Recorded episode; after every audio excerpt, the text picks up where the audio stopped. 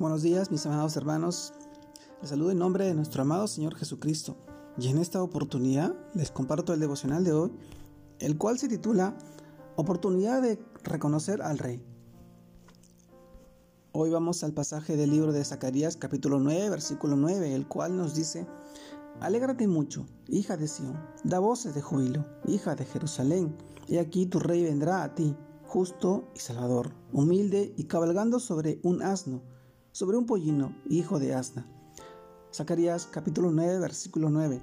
Mis amados hermanos, el título de este devocional, el día de hoy 10 de abril del año 2022, oportunidad de reconocer al Rey. Es el título de hoy. Y hoy reflexionamos en este pasaje del libro de, Zacarías y sabemos que esta profecía nos relata la llegada del rey, del rey de Israel a Jerusalén.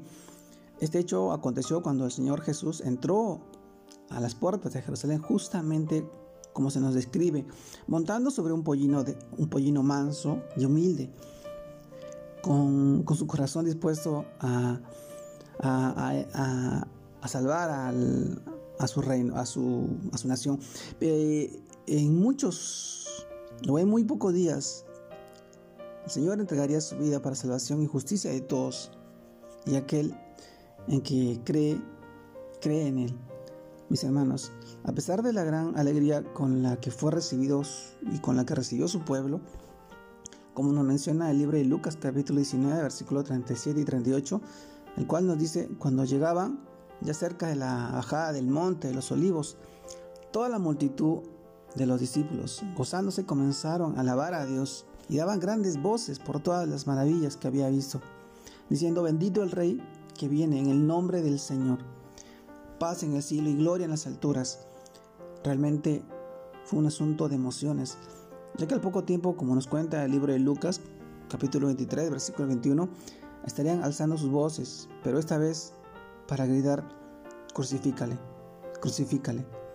Quizás esto es lo que acontece mucho hoy en día, especialmente por esta época de Semana Santa, pues son grandes las multitudes asistiendo a los templos y a las congregaciones para escuchar y honrar la historia de Jesús, de Cristo Jesús, pero luego de que terminaran todas las celebraciones religiosas, luego de que terminaran todas, todas estas celebraciones religiosas, son también igual o más grande la cantidad de personas que con sus actos y participaciones eh, desborda en las celebraciones mundanas, deshonran y aún más niegan la gloria redentora de nuestro Señor en la cruz. Qué tal paradoja que, solamente en una semana se pueda ver este gran, este inmenso amor y luego días después eh, cambien las actitudes de las personas. Por lo que es importante, mis hermanos, que consideremos este tiempo sin tanta, eh, llamaría religiosidad o emoción. Y mejor busquemos que sea una oportunidad para conocer y acercarnos de corazón a Dios, acercarnos a nuestro Señor y permitir que Él produzca un cambio en nuestra vida, sabiendo que la obra de su Espíritu Santo va a cambiar las actitudes de las personas.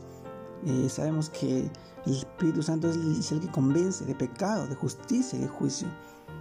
Y que solo a través de un arrepentimiento genuino, no en base a una emoción, sino un arrepentimiento de convicción, todas esas personas van a cambiar, van a acercarse al Señor. Y este es el tiempo y la oportunidad, en esta semana que, que viene, se nos va a llenar de un tumulto de emociones, pero sabemos que el Señor va a orar nuevamente en, en, el mundo entero y en este país que tanto necesitamos de conocer al Señor, de buscar al Señor con un corazón arrepentido, con un corazón humillado, con un corazón dispuesto a recibir la gracia y la misericordia de nuestro Salvador. Mis hermanos, les deseo un buen día de domingo familiar, que el Señor los bendiga y los guarde, que este nuevo inicio de semana sea de mucha reflexión, de mucha meditación, sabiendo que el Señor está, está a nuestro lado y nos protege, nos guarda, nos bendice y nos llena de muchas alegrías, muchas bendiciones. Saludos a todos mis hermanos, un abrazo grande a la distancia.